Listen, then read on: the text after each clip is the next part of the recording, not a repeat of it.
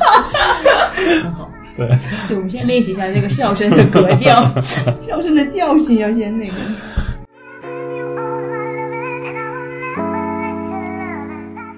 呃，大家好，欢迎收听《太阳从西边升起》，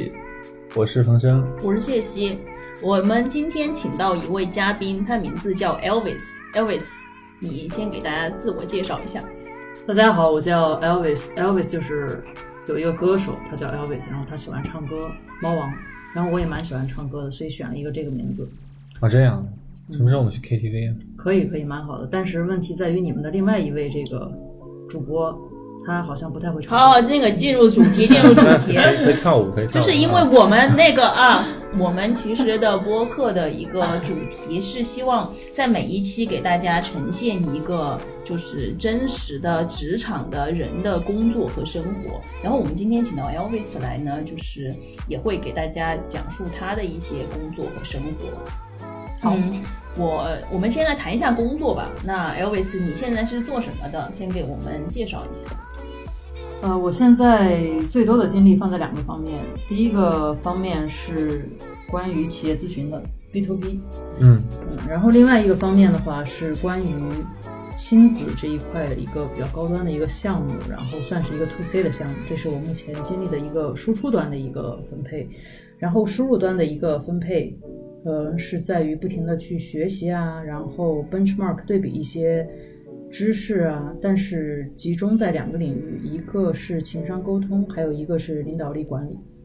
所以你现在是在相当于是同时在做两份工作，可以这么理解吗？呃，从输出端来看的话，你可以这么去理解它，对，那你的输输出和输入是匹配的吗？匹配的，匹配的，嗯，这是一嗯个嗯非常好的问题。啊，然后你开始聊到，呃我可能要解释一下，可能有人不知道什么叫 B to B、B to C 啊，就是 business to business 或者是 business to customer。就说你对那个咨询这边是对企业的咨询，嗯对对然公的后嗯嗯，另外一方面又是要在对服务个人的，对的可能就散客是服务妈妈、小孩。对，这对样的也包括爸爸。对，不好意 思，对中国是丧偶式教 育。对，彭生，我们看出了以后你的亲子教育这一块的一个发展的未来。对我我会担做好那个妈妈的责任的。对，那 Elvis 再问你一下，就是那你现在这两块分别是在什么样类型的公司去工作呢？呃，其实我现在整个的身份的话，比较像一个 entrepreneur，就是一个创业者。 呃，原因是因为嗯，to B 的这一块，就是对企业的这一块咨询啊，我是跟一家机构去做一个合作，嗯但是我自己掌握自己的时间表和这个话题分配。然后另外一端就是比较高端的亲子这一端的话，就是完全是我自己和我的合伙人一起做。呃，所以说整体来说的话，相当于一个比较自由的状态，倒没有说是完全服务于哪一家公司。哎，所以说你自己做的亲子那一块，算是你自己在创业是吗？算的，嗯，那其实呃我我觉得这个是很很很厉害，就是你同时在做两件事情，但是是你的职业如何走到这一步，可以让让你能够做出这样的选择呢？就是它的由来是怎么来的？我就是我会好奇这一点。嗯嗯嗯就是为什么会走到今天这样一个选择，对吗？嗯，就是你到了一个什么样的点，你觉得哎，我可以同时干这两件事情了？嗯，其实这个问题蛮好的，就是我我们很多人在首先我们人生中有很多次不同的选择，比如说我们高中的时候要选文理科嗯啊，然后那个时候其实就是一第一次的一个初选，代表你未来可能想从事哪些领域。从那一次选择来说，我是比较迷茫的。然后后来对到了大学，我们要面临一个选专业的选择，那个次我也是比较迷茫的，就当时我不知道我自己最后想做的是什么东西。哦，嗯，所以我选了一个什么都可以做的专业，我选了一个英语专业。然后再往后走的话，就到了你的这个职业了。当时上大学的时候，我记得好像测过一个 MBTI 嗯啊，对。然后当时呢，我测出来是比较适合于做一些人力资源相关的工作啊，还有一些就是很多跟人打交道的工作是比较擅长的，嗯，比你还较适合你。你还记得当时是什么型吗？嗯，你记得我现在测出来是什么型？ ENFP，嗯对，那我当时也是。所以 E 说 N F P，嗯，哦，呃，如果大家对 MBTI 有兴趣，我们以后可以开对以专后再题讲讲啊嗯。但是我想问，就是说你当时做了那样一个测试，那那个测试真的给你的择业带来了一些影响吗？没有，嗯，嗯，没有，对，只是说去肯定了你的一些对自己的了解吗？还是怎么样嗯，怎么说呢？首先，当时做这个测试的时候，因为不是很专业的机构过来做的，嗯相当于是你自己做的，嗯，所以那个对我当时的一个作用，就像星座对我的作用是一样的。哦，哦，就网上找的，就是对加强了九一些九十九道心题理暗示那个对 MBTI，啊，其实我们当时很多同学都在做，我们的目的根本就不是为了指导就业，我们只是想看看，就好像算命一好样，玩儿看看谁更厉害一些，嗯对，这样。然后当时在择业的时候，我自己心里面会有一个想法，就是我对人力资源相关的工作会比较感兴趣。但是我刚毕业的时候没有去做这个选择，因为我觉得赚钱太少， OK，你是怎么感觉那到个时候说赚钱少，赚钱少。嗯，人力资源对？因为你那个起步的时候，可能那个对，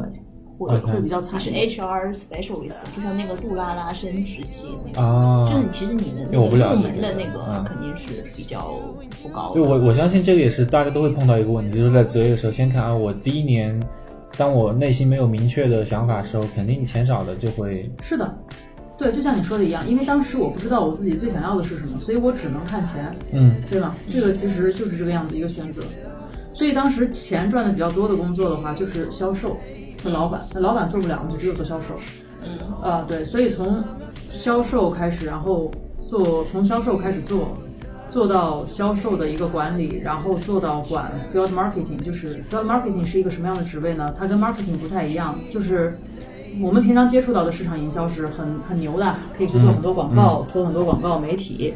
然后嗯是 field marketing 是指在马路上营销，那你顾名思义想一想，就是你可以去做一些路演发什么这样传的，单对 我发传单我立刻呀想是发传单，促销员呀、就是你们，比如说你们现在去超市里面大润发什么的，有人给你试吃啊什么，这些人就是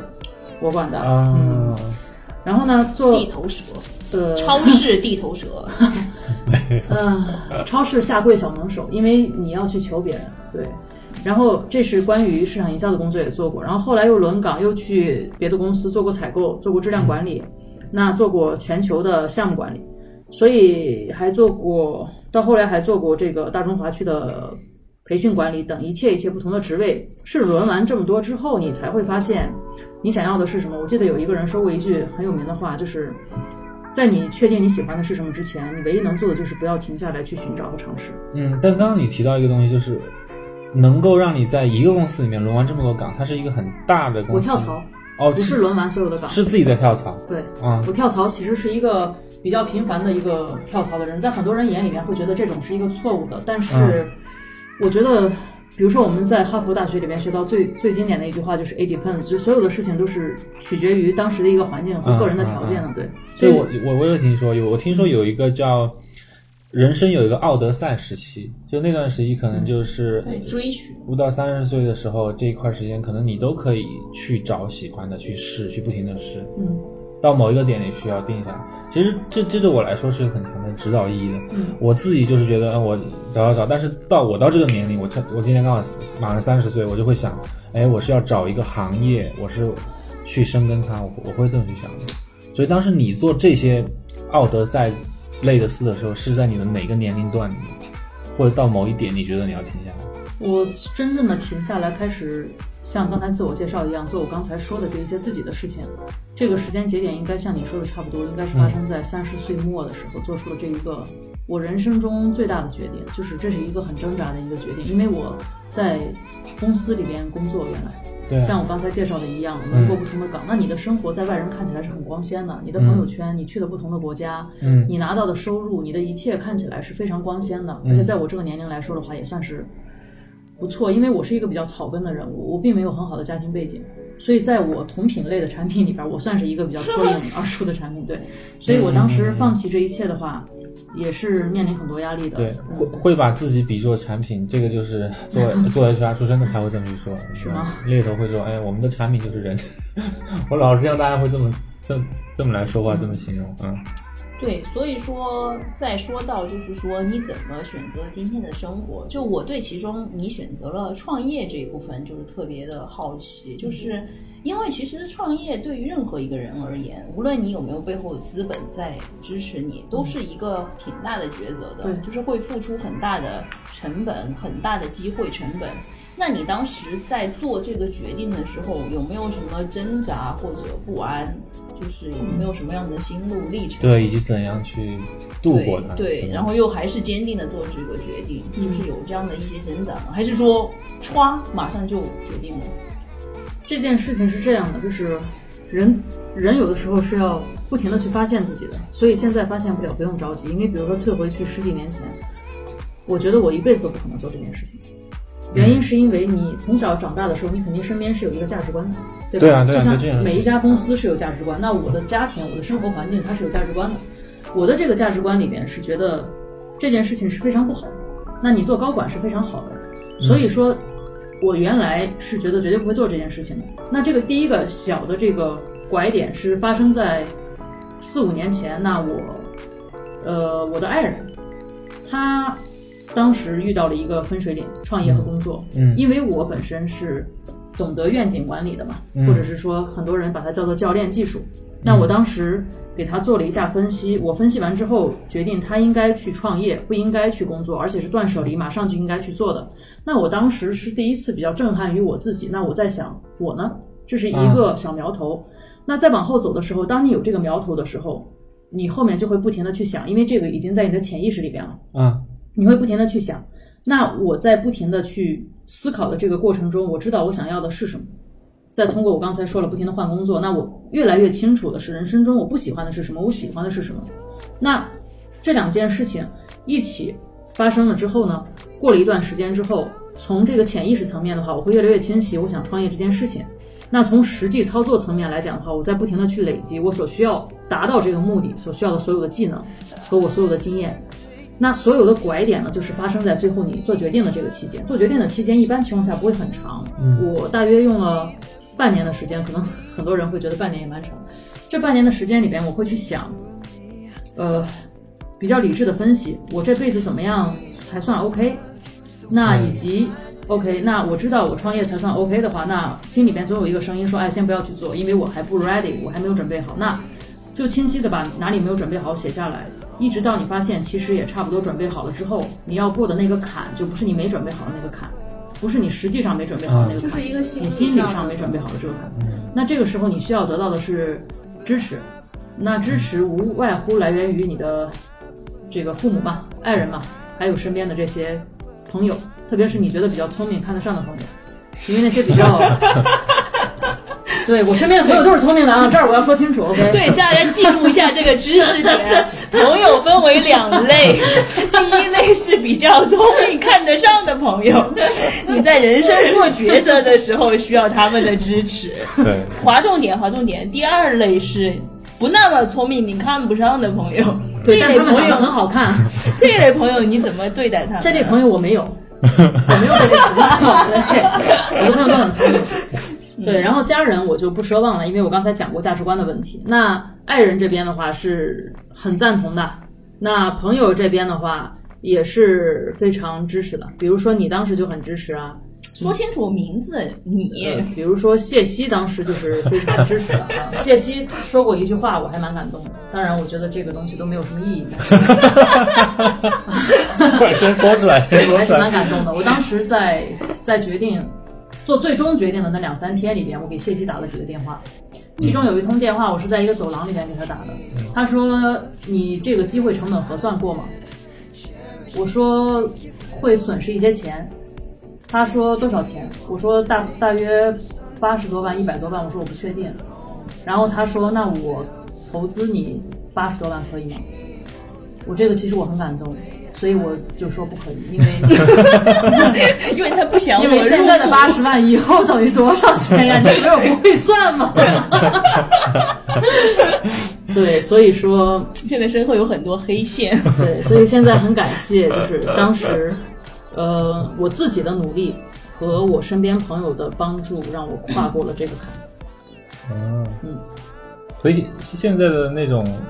我们还是分开说吧。我觉得这这两个工作，你你觉得他的精力分配上是一个怎么样的？五五分，五五分，五五分。那我们从就随便挑一个说起吧，比如说我的 B to B 这这边嗯的，它是一个在这个行业里面，因为我们就觉得就会觉得说，哎，这还是蛮很高端的，嗯很光鲜的一个东西。嗯对然，后做培训，对啊，有没有些什么行业内幕，对吧？呃，首先是这样的，就是我刚开始做的时候做的是培训，但是刚开始这个真的是刚开始，没有持续多久。那我现在主要的一个生意格局的话，是以咨询为主，培训为辅。然后呢，呃、你说的那个培训和咨询有什么区别？哦就是怎么去界定这两者？是这样的，就是比如说你过来找我，嗯那你身体不舒服。如果说我只做培训的话，我就听了你说你觉得哪里有病，我就给你药，这个是药剂师可以做的事情。嗯但是如果咨询的话，是你过来以后，你说我好像不舒服，又好像没什么，我开始给你诊断，嗯诊断完了之后，告诉你到底有没有事情，以及需要开什么药，这是这之间的区别。而后者只有大夫可以做，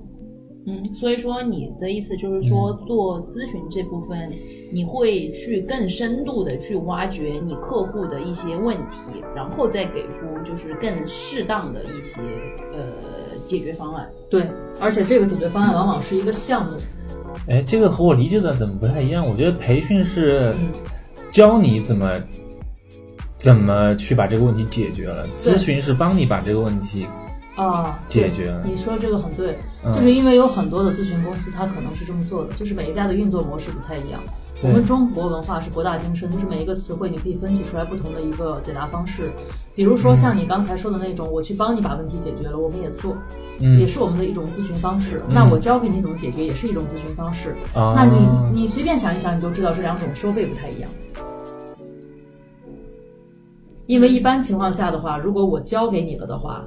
如果我能力非常强，真的把你教会了的对话，这个东西是很贵的，这个是比较贵的授之以渔，对嗯。啊，因为我我会从用户的角度讲，就是我公司出问题了，我咨询就是想想把这个问题给给解决，但实际上可能大企业他会就企业他一定会想想得更清楚，我今天解决还不行，其实我还有明天后天的，就是嗯呃，对对对。但是反正这两种我觉得都蛮好的，都蛮好的，根据情况而定。嗯。嗯我还想问一下，就是因为提到培训，在我脑子里边浮现出的就是，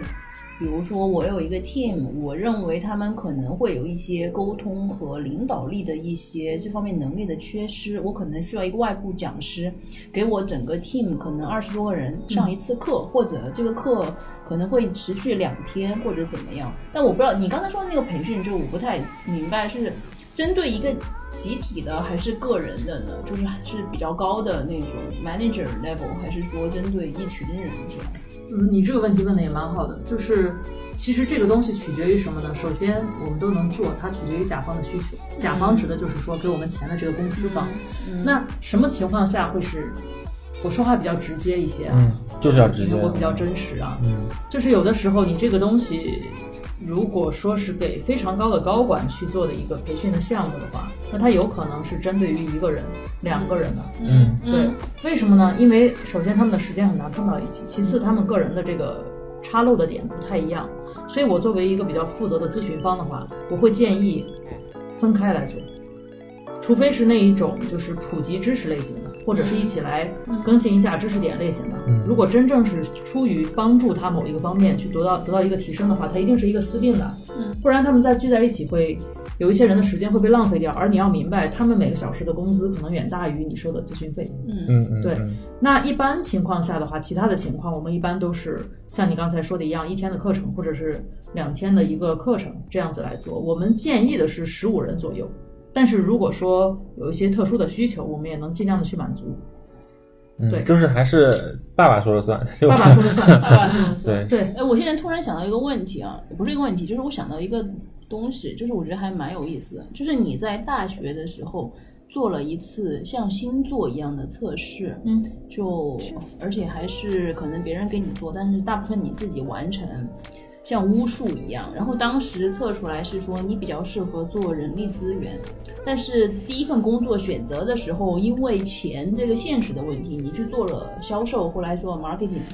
但是过了这么多年，到今天你又去做上了，就是真的是跟当时的那个测试结果比较类似相近的非常人力强相资关源方面的一个工作。那教育其实是这样的，就是我其实我我我我因为我不专业啊，在这方面，因为我平常不用这个量表。呃，当我当我的客户需要这个量表的时候，我会推荐 谢希。对，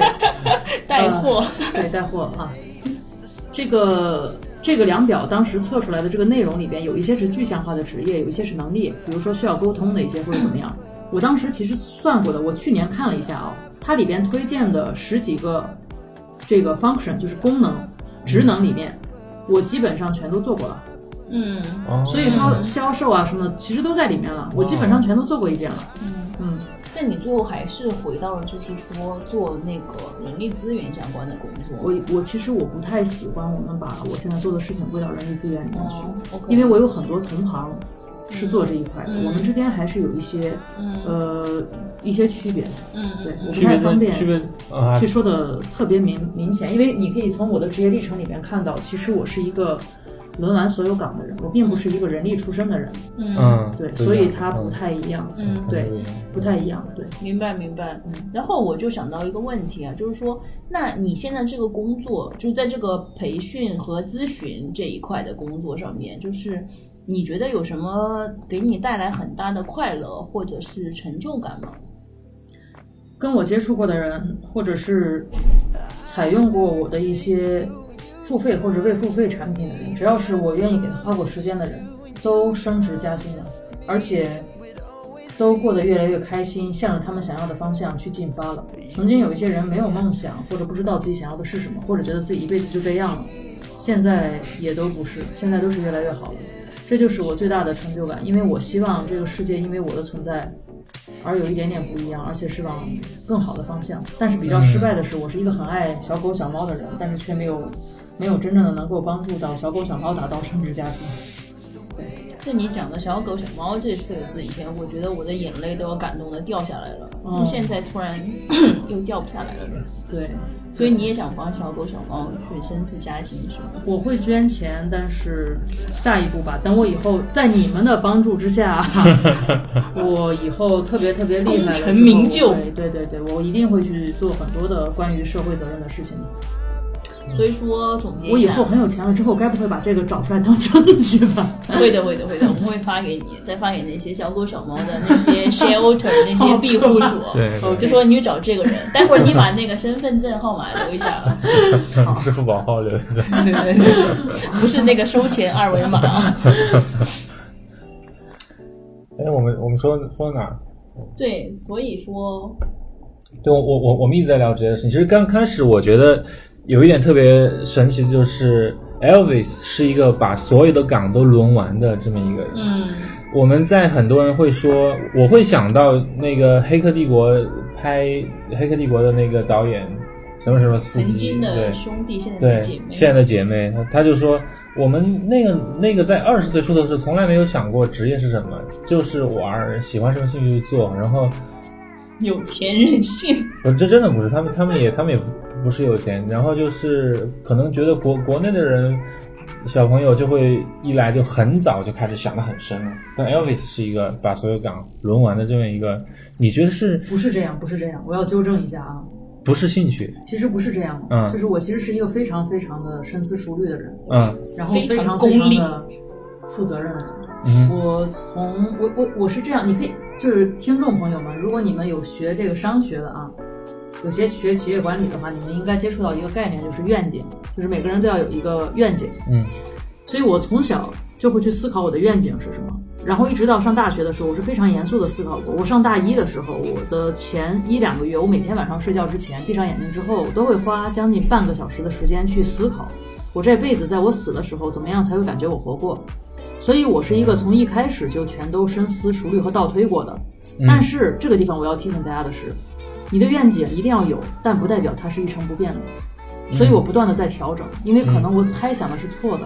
对啊，我觉得为什么很多都是这人样为什么很多人一门心思？比如说我们很多人的父母，他可能一门心思走到黑之后，他觉得他活得不快乐，他很努力，他也不错，但他不快乐，很可能是因为他在追随的那个愿景其实不是他真正想到达的地方，但是可能他已经一开始走了十步了，觉得算了，我不要转了，我继续往前走。那你走的越多，你越不愿意转。你转的时候就相当于否定了你之前付出的一切。所以我觉得我是一个有愿景的人，但是我不停的在转，一旦我发现不对、错了的时候，我会去调整它，但是绝对不是那种什么都没有思考，不停的再去做比较疯狂的尝试。这个我知道有这种人，但我不是。嗯，就是说你在转职的时候是，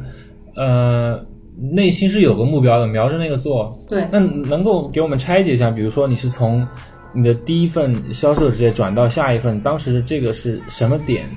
触动了你？觉得那个时候你要转了，和这个愿景的关系？首先，我每一份工作在我取得成功之前是不会转的，所以首先、对，因是为有一个标准，对有一个标准，但是每个人对成功的标准不一样。就是我你的要先 achieve，你要先 Yes，达到对某一个一个成就在那份工作里边，然后你才会考虑下一个。对的是这样的，啊，哇，那是天才，我觉得是很天才的人才会这样，就是你把它做到好了，然后说，哎，我我换一个，就是你而且我觉得这个讲法很有意思，你在不停的做激流勇退，而且我觉得这个讲法很有意思，就是说你是有一个目标的，但是你在不断的向那个目标去进步。当然，那个目标在过程中可能会改变啊，对根据你的人生和环境。对但是你曾经所有的成就和付出，你用了一个非常理性的，在经济学上我嗯们称为沉没成本的这样一个方式去考量它。就说虽然我已经有成就了，但是这些跟我当下的目标比起来，它是沉没成本，我可以放弃它，我继续再去做另外的事情，为我嗯人生的愿景去。就是做准备，做付出。对我觉得这是一个非常理性的一个生涯的非常一理性啊非个常规划哦。对，我觉得就是最理性的方式就是，但但就也提到，就是一一直瞄瞄着那个目标走。我觉得而且一直在思考自己的目标，这个我嗯觉得真的很难得。就是我觉得人在年轻的时候很难有这样的一个，就是一个一个念想吧。就是我觉得很。在年轻的时候，心里没有那样一个种子。他说他在大学的时候，就是就会对闭那上个我眼非睛常思考自非常己的愿景。我觉得，反正我肯定就是当时是没有这样的我一完全没个有一个 practice。我完全没有这个想法。对嗯对对对，我觉得这可能不知是道我们的听众里面会有多少就是大学快毕业了，然后天天晚上在想我我人真的生觉以得后这会是怎么人样。嗯的一个区别哦，这个是一个挺大的区别。你觉得是 Elvis？你觉得会是什么是什是你你你的什么特质让你在那个时候会对这种愿景这这概念就那么清晰，然是后去对成做这些功的事渴情？望吗？还是说是一个自然的一个？其实这个东西就像我们平常给别人做培训一样啊，其实每个人的习惯是不一样的。嗯有的人他习惯于思考，有的人习惯于不花这个时间去思考，或者是思考别的东西啊。有的人他 可可以能说我和在彭生吧，习惯于傻笑。大部分都是这种傻玩儿。对，因为每个人的想法不太一样。对，这个是第一点，是在于你的习惯。我可能从小就习惯于思考，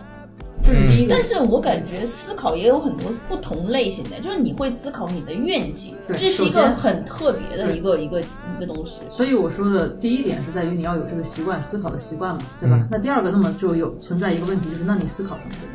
那是因为我自己很清楚的一个事情是在于我的人生选择所导致的，就是我比别人要更多的去担当起来我自己的责任，那这个就是经济责任，嗯还有我自己的这个社会被认可的一个责任，嗯这两个东西我是非常清晰的，嗯，所以说我就必须要提前肩负起来这个责让我任。翻译一下，叫名和 利。他啊在那个年纪的时候不是名和利，他在那个年纪的时候是活下去，是活下去。嗯，因为我在高中的时候危机感很强，是吧？我在高中的时候，呃，我以为我昨天晚上还在聊，我昨我高中的时候，我以为我这辈子最高的工资是一千五百块，我正常的工资是八百块，这是我当时的一个定位，所以我一切的努力不是为了名后和来利通货膨胀了，对，后来通货膨胀了，是为了赚到一千五百块，所以说我比别人更加清晰的去规划和思考，我怎么样才能赚到一千五百块，所以我了解了我要怎么样才能赚到，所以我才会去思考很多其他的问题，因为就像管理一家公司一样，你要有愿景。你要有价值观，啊嗯你要怎么样去做这个变革管理？怎么样给自己赋能？怎么样去庆祝这一切？是一样的。对，其实那我我觉得，其实这一小趴我的一个收获就是，这个规划要趁早，对规划要趁早，嗯，然而后且就是要有会一个会会愿很不景一。样，嗯，呃就是你的愿景可以变化其，实但是你要去执着的去思考你的愿景。对啊这个的，地方我要插播一句啊，嗯因为有很多的这种做规划的这种机构，整体来说是不是很负责任的？嗯其实你怎么样去夜筛黑选？幕你怎么样去作为一个听众啊？你怎么样去筛选一家好的就麻烦你擦亮你的眼睛去看一看，现在给你做咨询的这个人，他快乐吗？他想要的是什么？他达到了吗？嗯先自救再救人，嗯，嗯不这只个很是看有意牌子思这么简单。嗯因为我们现在是在公元二零一九年的时候，在这一年，我看到很多生涯规划师和这个行业在大大的起来。然后，嗯、开始我还在和谢希讨论，就为什么呀？就为什么这个突然是这么火？然后我觉得里面肯定也是鱼鱼龙混杂。其实我们在，其实我觉得规划规划这个事儿一定是对，而且一定是趁早会会更好。而且需要一个比较正确的方式吧。对，因我觉得此我我我我我们做这个节目也就是说，那我们就拿一个真实的人的案例，是很很小就开始给自己规划的人，他现在的工作状态是什么样子的？就是我我相信 Elvis，你你甚至会比我们更了解生涯规划师这个行业里面他们在做些什么的事。你觉得就是有哪些你觉得他们是对的，或者他们用的概念、常用的概念是对的？有有哪些可能是一个销售上的话术，或者是一些吸引眼球的东西？呃，生涯规划师也可以把它理解为咨询当中的一个类别。嗯那所以说，呃，就好像你去买菜一样嘛，只是说有的人买的是茄子，有的人买的是土豆，嗯。所以你不可以去期炒望，成一盘都是那个三地三鲜地三鲜，第 三鲜啊，所以你不可不可以去期望你买的这个地三鲜就是最好吃的，它都是有一定的风险的，所以你很难去评判哪一家机构好，或者是哪一个工具好。是嗯 MBTI 好还是九型人格好还是什么，你都没有办法去评判。嗯你要看坐在你对面跟你说这些工具的人是谁，啊，还是人是非常重要的，而且还有一点是在于，我前两天跟另外一个朋友，他也蛮成功，他在聊，就是一个人的同理心呢、是非常重要的嗯。比如说今天彭生过来找我做咨询，嗯我的 priority，我的一个 priority 是什么意思呢？就是我的重点，我最重要的是什么？啊，那彭生坐在我对面做咨询，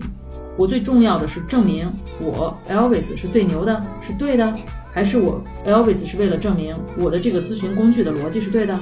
还是我是为了去帮助彭生，还是我是为了去影响彭生？要注意哦，有的人的人生的志向是帮助人，有的人的人生志向是影响人，这是不一样的哦。对，这个好深刻呀、好有哲理啊！好深刻。所以很说深刻啊，当彭生坐在我对面的时候，你想一下，还有另外可能还有一百个不同的想法。你的咨询师坐在你对面，心里想的是什么，导致了这到最后的这个结果是什么？如果我是一个同理心很重的人的话，嗯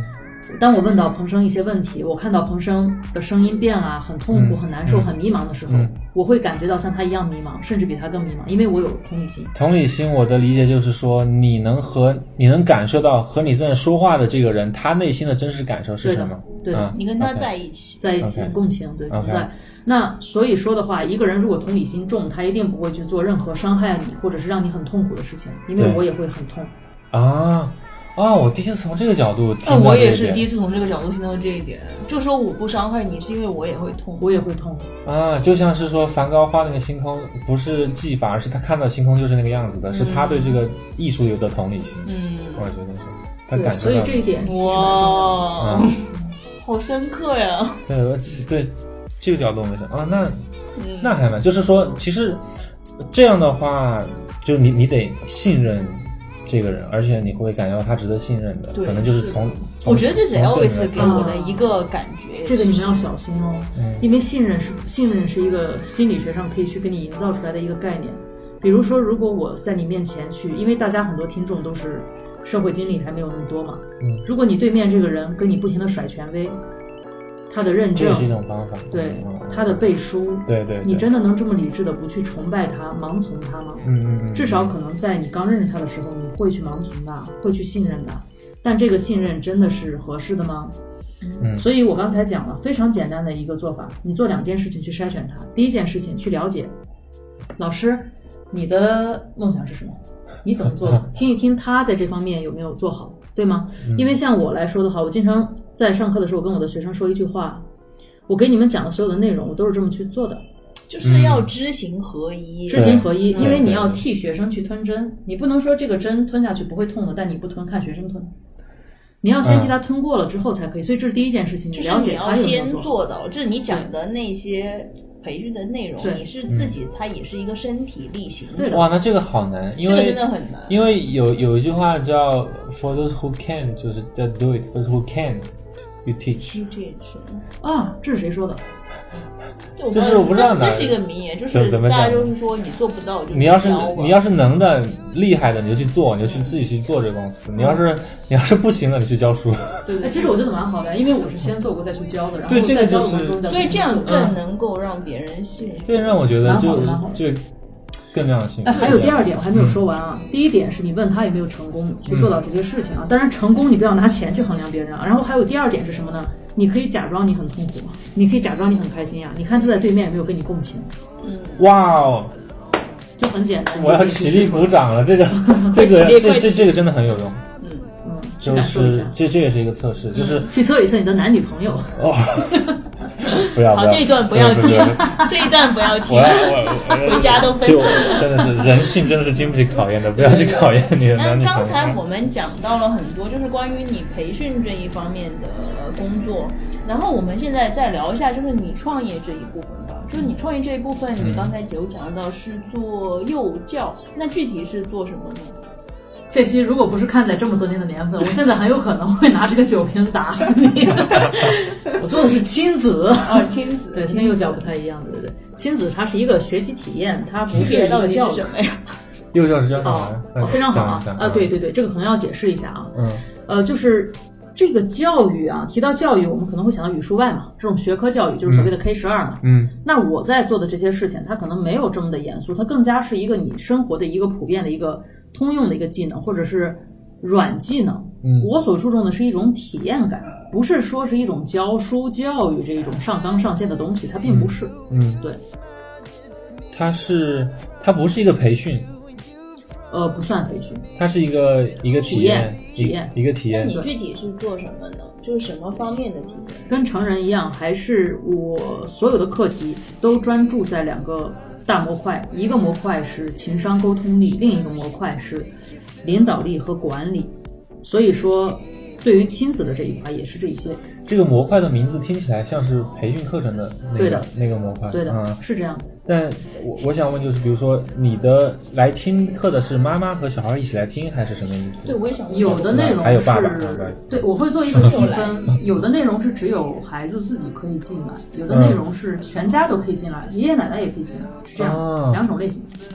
哦就排所以课才表说的时是候你亲会子分开啊。因为是就是是一种互动，但是最后的着力点是在小朋友小朋友身上，希望小朋友在成长过程中能够有更好的情商、啊更好的领导领导力吗？其实从另一个角度来讲的话，我们大家都知道一件事情，嗯，就是父母是孩子最好的老师。对而且原生家庭对小孩的影响是对，大这的一点是蛮大的。嗯，所以说，其实不仅是孩子在这里得到成长，不要忘记哦，我刚才讲过，所有接触或者是花过时间和付过费的这些成人，也都升官发财了，或者是过得更加幸福了。嗯嗯所以说，听起来像是为孩子的投资，其实自己也在收获。嗯，对，甚至我听到一种说法说，就是为什么要生小孩？其实这也是你在你自己在进一步的一个机会，你会向你的小朋友身上学到很多东西。这点我其实有很深的感触。虽然我单身，就是也没有男朋友什嗯么啊都没对有对趁机但打是广告 对，趁机打个广告。但是其实我最好的朋 友就是他生了一个小孩，在就是我看着我的干女儿长大的过程中，我深深的体会到了一个点，就是说。你对一个小孩的教育那个过程中，不仅是他在成长，嗯其实你也自己也在成长。啊，就我是真的觉得说，跟他妈就是我最好的朋友，探讨怎么教育突然那爆嗯爆个粗口的吗？小孩的时候，对他 妈怎么教育那个小孩，就是我干女儿的时候，我真的觉得我们两个人自己本身成长了。那我会觉得是这样，Elvis，你做这个事情是不是说让大家真的利用好这个你有一个小孩这个机会来一起成长？对，你的小孩只是一 个工具，呃，这个这个这个问题就是来源于这个问题要回答这个问题，得去回答为什么要去做这一块。就你、嗯你明明已经有一块业务了，为什么对要啊再做另外这一块业务嗯去、去做这么一个要去解释半天别人才明白的事情？那是因为我在企业端这边做了很多的这种咨询啊，或者是培训，你嗯会发现很多的成年人其实是觉得自己怀才不遇啊，或者是觉得自己希望自己可以改变呀、嗯但其实这个是很难的，你觉得有些问题已经晚了，呃，很难的。其实，呃，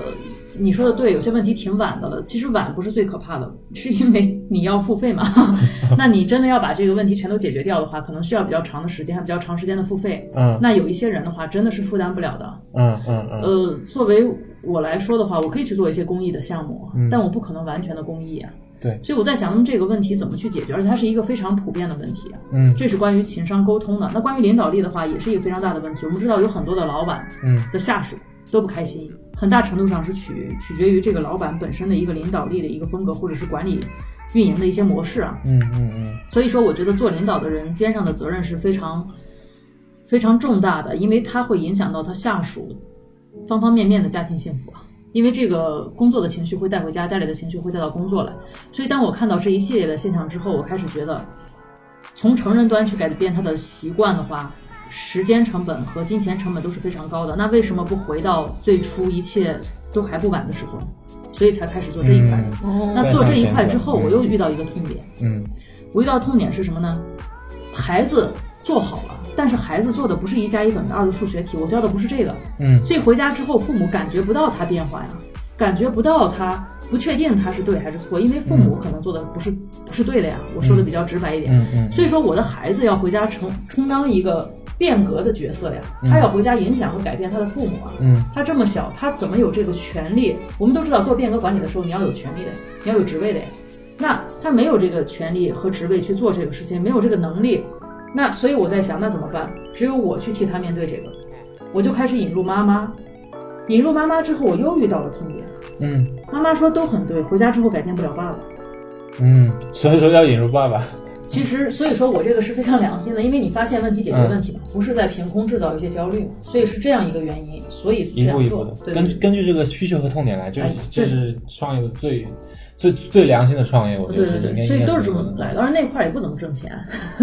所以纯粹就是为了这样，因为又谈到同理心，因为我小的时候的话是有过一些这种弯路的经历的，嗯所以我知道那样有多痛，我也看到了很多身边这样的人，我知道这样有多痛。所以我不能坐视不管，我要想去做一些事情，倒不是说我做的特别对或者特别好，至少我觉得我会不停的去努力和去做一些尽己所能的事情吧。哇，其实听到这儿，我就感觉到是这个热情是真的在，因为我我们在准备的问题里面就有是说，呃你在现在做这个事儿，它的那个萌芽的点，那个种子是怎么播撒进去的？可能就像你开始提到的是小时候的一些经历，对让你觉得我得把这个事儿 fix 对， somehow。对，而且我知道，就是你的那个创业的这一部分，其实是不是在上海的？然后你的其实那个对于培训和咨询是在上海的，对，两边飞。对，对你创业那部分是在青岛是吧？对所以说你的生活现在是一个就是算是双城生活是吗？对，是的，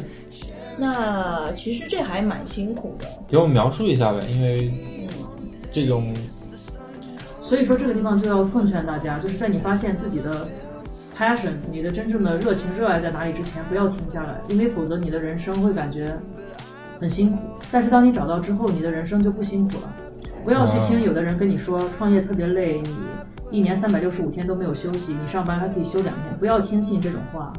嗯因为当你的创业项目是你爱的事情的时候，不是你不想停下来，不是你不能停下来，是你不想停下来。对，所以说这就是我的双城生活。对三百六十五天工作不是你的嗯被迫，是你的选择。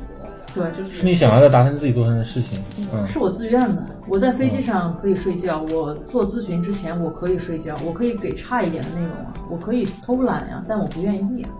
是我因自为那己是选你的。真正的热爱，对因为你找到了。呃，对，哎，比如我觉说得这这个嗯个要感谢彭生，因为我之前参加你们读书会的时候，我只参加过一次，但那一次你们要求我们读的那本书是《寻找生命的意义》，那本书给了我很大的震撼。就是我建议大家也去读一嗯下，就是在这嗯本书在美国的中产阶级这个阶层里面都非常火，嗯嗯就是哪怕是你在人生中已经不能选择的，在纳纳粹集中营里边，嗯你都可以去选择。没有不能选择的时候，有的人觉哦得，，对，那句话我特别想 quote，他写写在那个书封上面，他说的是，人生人最大的自由就在于说，当你处在任何极端的困苦的环境下，你也有自由去选择你以什么样的心态去面对，对这是终极的自由。对同样，它是不可能被剥夺的。对的，嗯，非常好。因为你现在的生活其实是双城在跑嘛，然后你在过上了自己热爱的生活，能不能给我们描述一下，就是说你典型的一天是怎么开始，怎么结束的？可以讲到一些对，讲到一些了解我们要讲到一些就是然后比较细节，甚至生活 casual 这种对，我会觉得大家会好奇的一个东西。对对对对，嗯因为你是一个过上了自己热情追寻的梦想的人，就是那你嗯典型的一天是怎么样的呢？几点起床，然后对，因为做一我些什想啊，么？因为我因为我会想，哇，天天飞来飞去，一定会有那种成功人士的幻觉， 就会觉得哇，自己好牛逼，怎么怎其么实怎飞么。的是春秋，但但也有可能，对，但也有可能会觉得哇，天天出差这个一点都不想出差，太累了，我就想在家里面躺着。我相信这个嗯 你在骂谁？我自己也都都都会感觉，有时候我我自己觉得出差很好玩，但是但你但你出差其实不是去玩的嘛，是你是身上是背有责任的。嗯但是听 Elvis 描述这种事去做自己这种事业，他甚至 I don't know，我就想我们我就想听一听，从你的角度去描述普普普通通的一天是怎样的。对，普普通通的一天，你的你的时间是这样的，就是首先这个取决于你今天有没有客户要去做，如果有客户做的话，那这个时间就被客户占满了，没有什么特别多好说的，就是一早就去了，然后晚上回来，但是回来之后的话，这不又到了这个自由可以去支配的时间嘛？嗯那这个时间的话，我可能会去学一些东西，因为我要不停的去对比我的这个理论体系在全球的这些名校或者是一些比较有名的机构里边是不是是先进的，或者是有没有比我更好的，我要为我的学生负责任，所以这是我一定会去做的一件事情。另一件事情就是我可能休闲的时间会去看电影嗯或者是看书，嗯呃，这个应该是很多人的一些对爱好吧。对呃我看电影，我是这样看的，包括前一阵子有一个电视剧叫《长安长安十二时辰》，我都推荐我的学生去看。我我看电影、看电视剧看的都是里边跟我的情商领导力相关的一些知识点和体系，我从里面去看。工作病，呃，因职为业病在生活中，呃，我对，因为与其说我的生活是职业病，不如说我的职业是生活病，这就是我活着的意义。我绕晕呃又这是又我来了，我是蝴蝶还是庄子？这个这是我爱的一切，对，就是 这是我爱的一切，对，嗯就是我的生活中，我每一天里面我看到的每一个东西，在地铁上看到有人让不让座，嗯家长怎么跟孩子沟通，我看到所有的广告牌，我看到的一切，我都可以去联系到我所从事的这个专业领域，情商和领导力，嗯，所以我每一天都在不停的做搜集，我看到的每一个行为，我都可以转化成知识点，然后去看知识体系对不对，适不适用，所以是是这样一种，而而且这是我的一个习惯，这种太感觉真是 passion，我觉得这种对这对是我的习对惯对对，嗯就像你说的嘛，就是你的职业其实是你生活的延续，因为很多人是生活变成了职业的延续，我们把那个叫做职业病嘛，所以你的嗯是生活病，是非常一个良性的。但是我还是想再问一下那个问题啊，就是说你典型的一天是怎么度过的？对于这个我很好奇，因为。我们是非常想知道，就是每一种，因为我认为选择了一种职业，嗯你也选择一种生活，就是我很想知道对，就是你的一天就是具体是怎么度过的。你开始说那个没有什么好说的这一段，其实你想象一下，如果我刚毕业那一段，就是我完全不知道是是是怎么样子的去对，甚至连我今天我都会很好奇，对我都不知道就是说嗯你几点起床，就是怎么开始你的上午。你刚才说就是在我这客样户跟你那们讲吧边，，我我是嗯我是我这样去讲，我开始明白为什么大家可能不太理解了，原因是因为很多人会觉得我，比如说我今天有。八个小时的时间，我举一个例子，嗯八个小时的时间，很多人在乎的是我这八个小时切出来干嘛？比如说我炒菜用了多少时间，嗯我这个写邮件用了多少时间，看书用了多少时间，看电影用了用了多少时间。嗯很多人他是非常希望有一个这样的一个切开了的非常具象化的一些事件，对吗？但是对我来说，为什么我会这样表述？是因为事件对我来说根本就不重要，因为我从每个事件里边所实践的精神领域的东西是一样的。哦嗯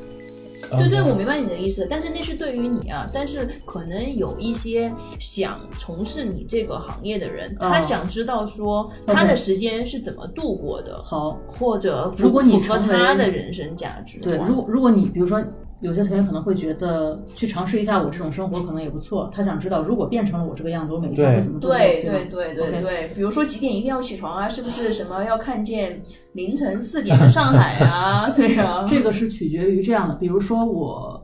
这两天遇到一个问题，就是我头有点痛。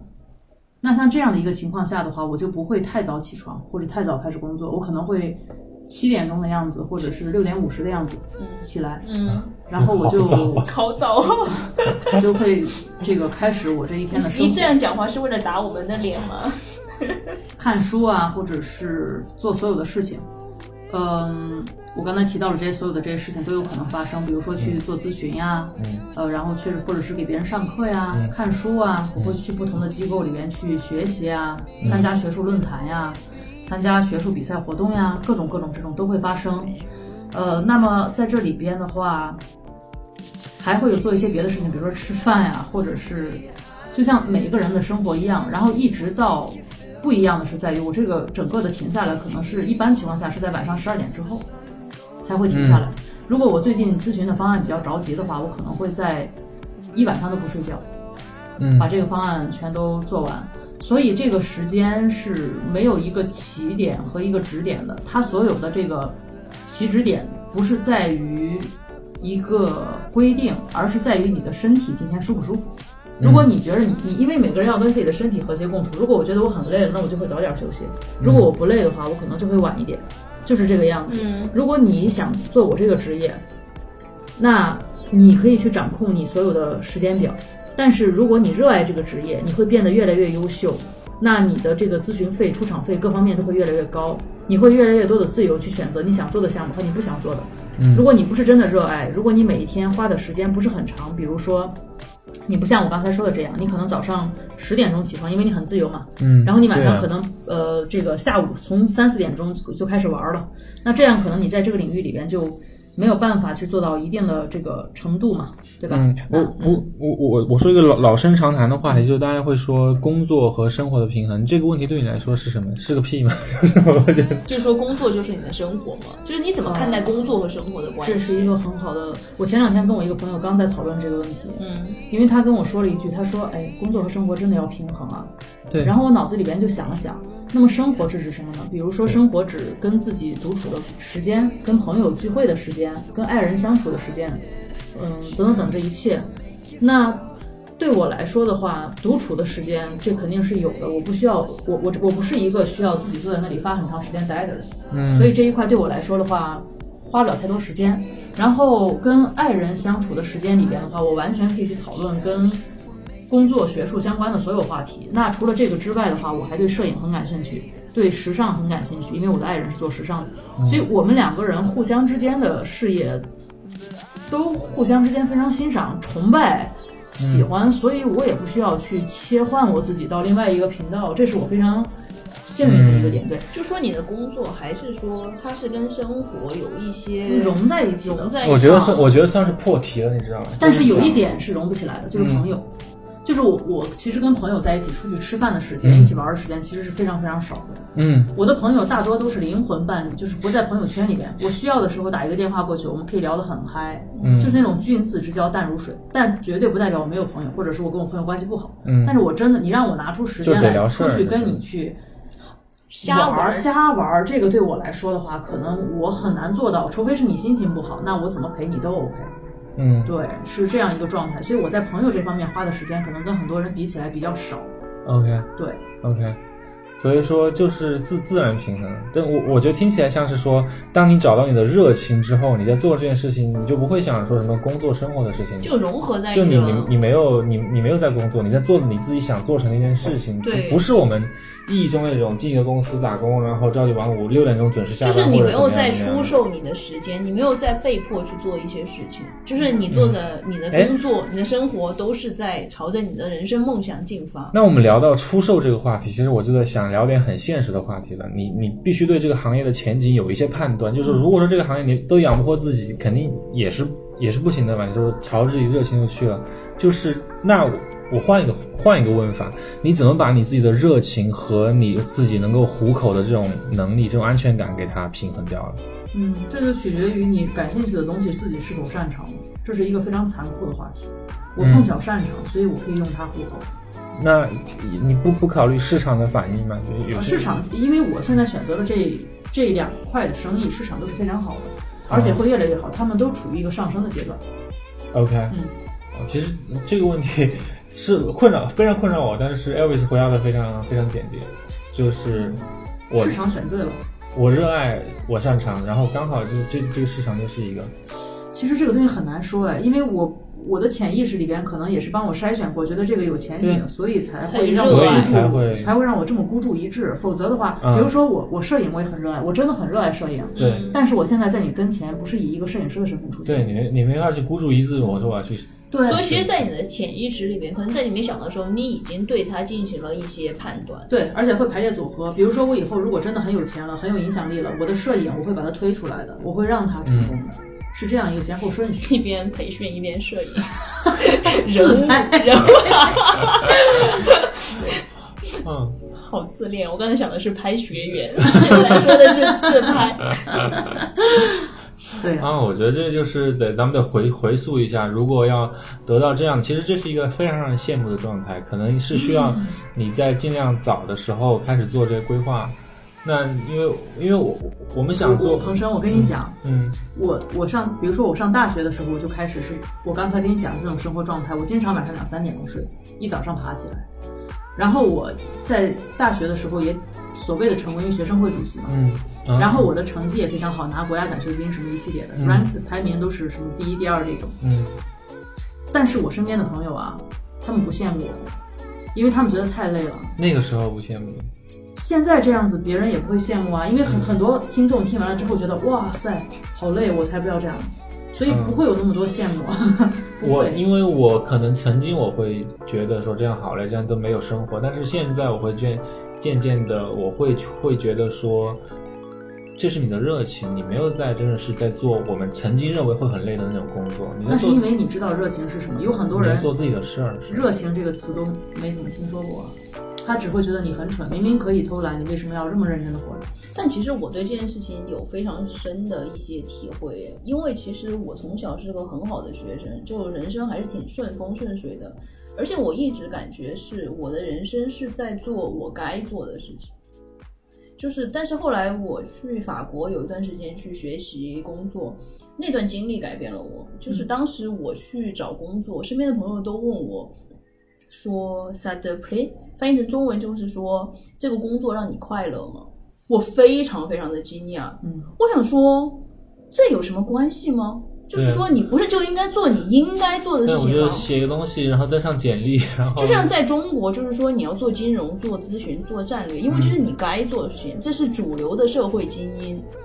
对主流但社会精英，所以当时对嗯很多人问我说：“这就是说 s a t play，这让你快乐吗？”我非常非常的惊讶。我想说，这到底有什么关系？你在问我什么问题啊？我都随便瞎互动的回答一番。嗯但现在我就是，现在我对这件事情就是说我会很在意，就是说这件事情会不会给本身这件事情本身给我带来快乐，就我现在也在追寻，可能我还没有像 Elvis 那样完全的找到那样一个梦想，但是我现在会非常刻意的去追寻这个东西。嗯。对，那是其实我们还准备了一个问题，嗯、那个问题就是说，如果现在你能回到五五年之前，让你做择业的话，你会有些什么变化？不会。对，我就觉得这个问题是那个对，是问对于到他的而言，啊就是因为他现在非常的肯定自己的选择嘛。嗯嗯，而且我很感激曾经经历过的每一个挫折，因为那都是我现在去替我学生吞的针。嗯那再问一个问题啊，就是因为你现在找不到你的梦想，但是我们可能还是会对未来有一些憧憬。那你当下觉得说你追求的人生的成功是什么样子的？能不能描述一下？就是我刚才说的，我活在这个世界上，因为我的存在而世界有一点点改变，而且是往积极的方面，这就是我的成功，这就是我可以，这就是我活过了，所以说我真的觉得他是我比较羡慕的那一那一人呢，就是因为我很帅嘛。哦，倒不是这个原因、 你们都看不到我的脸，你知道有多可惜。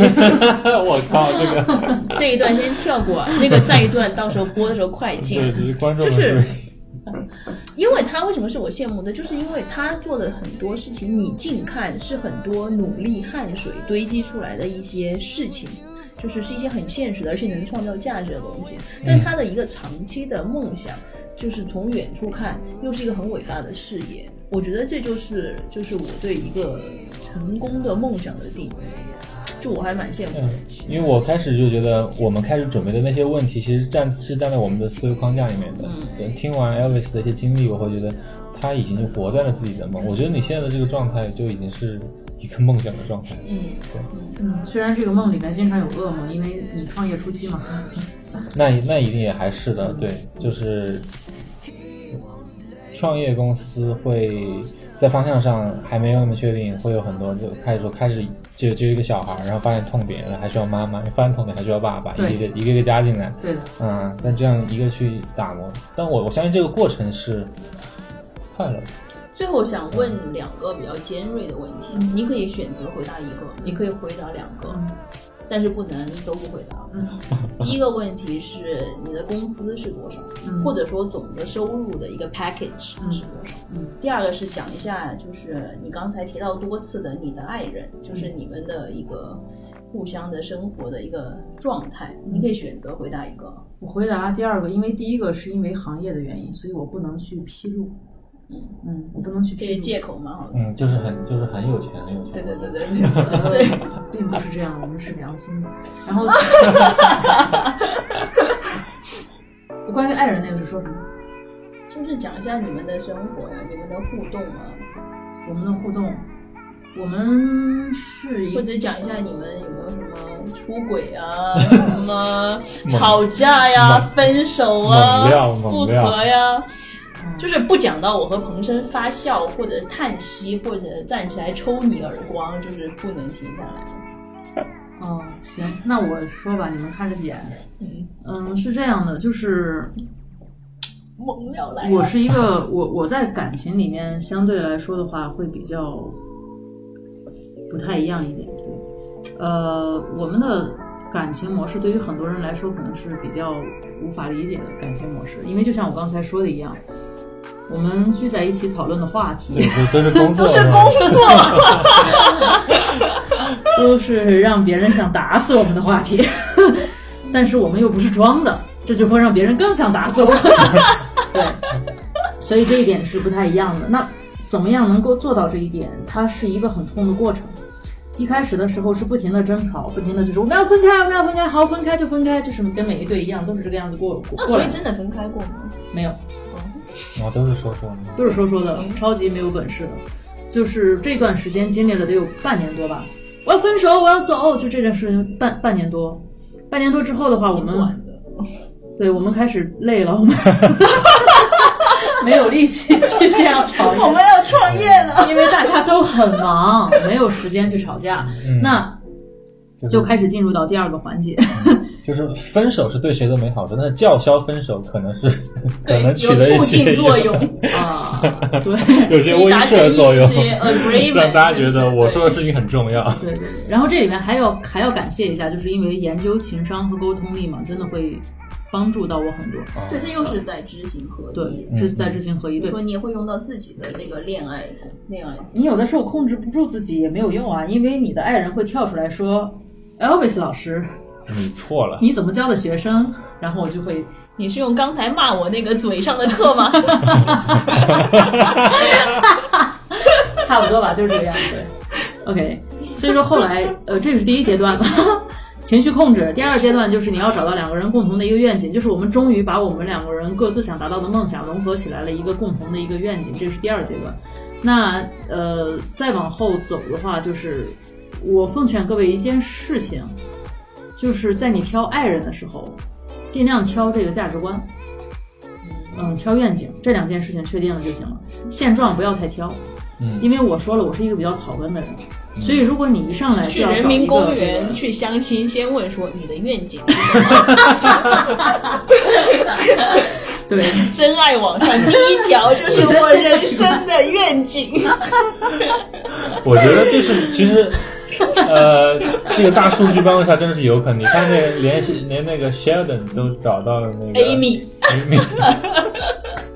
有可能 就通过这种方式。对哇，牛逼啊！这个所以说，人非常需要确定自己的愿景，因为这样有助于你择偶。啊，当就然像我多年单身，就是因为没有愿景。 好，好，以上言论仅代表嘉宾的观点，不代表本播客的观点，不代表本播客的观点。对对对对对，就是我，但是我觉得我们差不多说的 对，尖锐的问题我们也问了，这个话题差不多。我觉得差今天哦不多嗯还挺有建设性的，因为真的是一个就是职业发展非常的健康，而且有梦的人。 超级不健康，好吧？对，就是一个有梦的 人对的你一个就忽略掉他职业说的嗯话 对，我忽略他说的话。好，啊然后呃，我个人的收获就是说，我看到了一个活化石， 就是活生生的一个例子。原来这种人靠自己的 passion 做着自己 passion 的事情，然后是存在不的再这分样工作生活是存在，就坐在我对面，然后我们一起讲这个故事。那我希望是我们的听众朋友们，其实我们预设了会有，我们觉得对，呃，快毕业的、刚毕业的学生朋友会有会有一些建设性的意见，但是不论你是今天是刚呃那个叫什么下下至刚会走，上至九十九，只要听了我们的节目，觉得有任何意见以及想让我们改进的地方，都非常希望你可以留言给我们。如果对 Elvis 有什么问题，也可以留言在这儿，我们可以对转达。对当然他而且可以选择是否回答，对，而且我们那个会尽量 push 他回答你的问题的。对，我们呃说不定在，毕竟我们这个几呃会上百年的一上百个年品的牌播客，对以后还会再请 Elvis，在若干年之后或者若干月之后有新的进展的时候，我们可以再录一期。对，再在看一 Elvis 的那个创业有进一步进展的时候，我们可以请他返场。对，对返场嘉宾，返场嘉宾啊，谢谢 Elvis。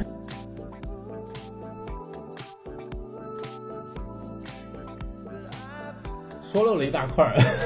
好，下面是彩蛋时间，我们的正式的那个播客已经结束了。对对，下面彩蛋时间，就是因为我们每一期会有一个缘起的这样一个环节，就是为什么我们今天会在这儿，就是会有一个原因，就对是我跟 Elvis 是怎么认识 的。对对，我们现在是在我家录这个播客了。嗯现在的环境，我们可以来玩一个小游戏，让观众们知道我们的环境。就是我们三个人现在开始，每人说一个词来描述一下我们的环境。嗯，从 Elvis 开始吧，你是嘉宾，你开始好了。花露水，我们是在那个已经到傍晚了，一个词，你妹，傍晚了啤酒，暖灯，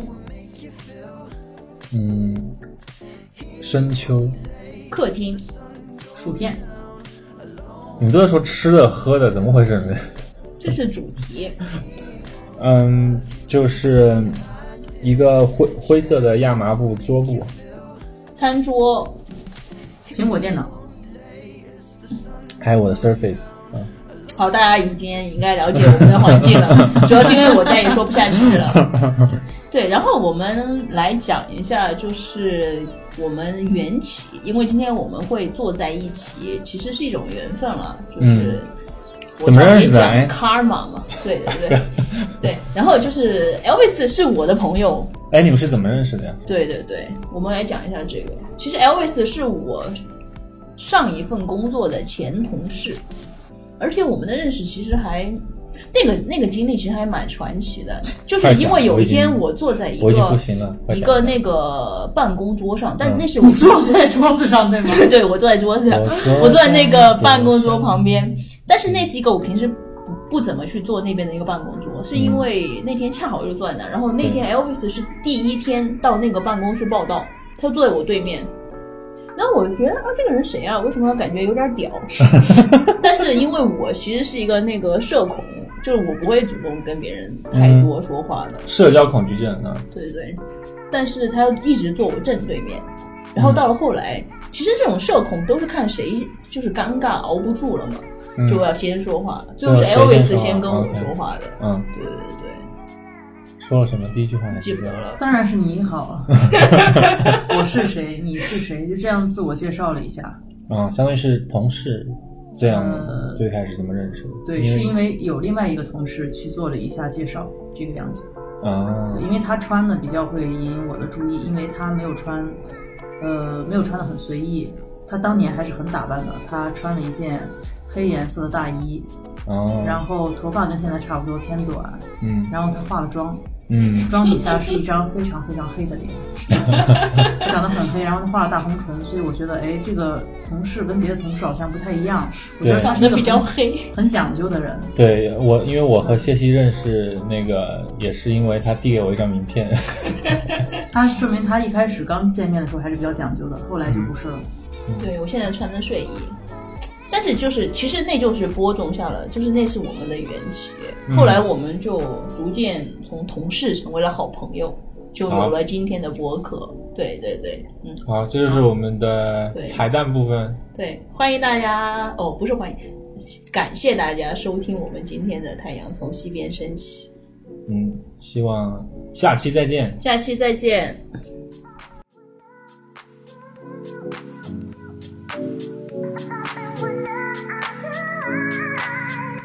Thank you.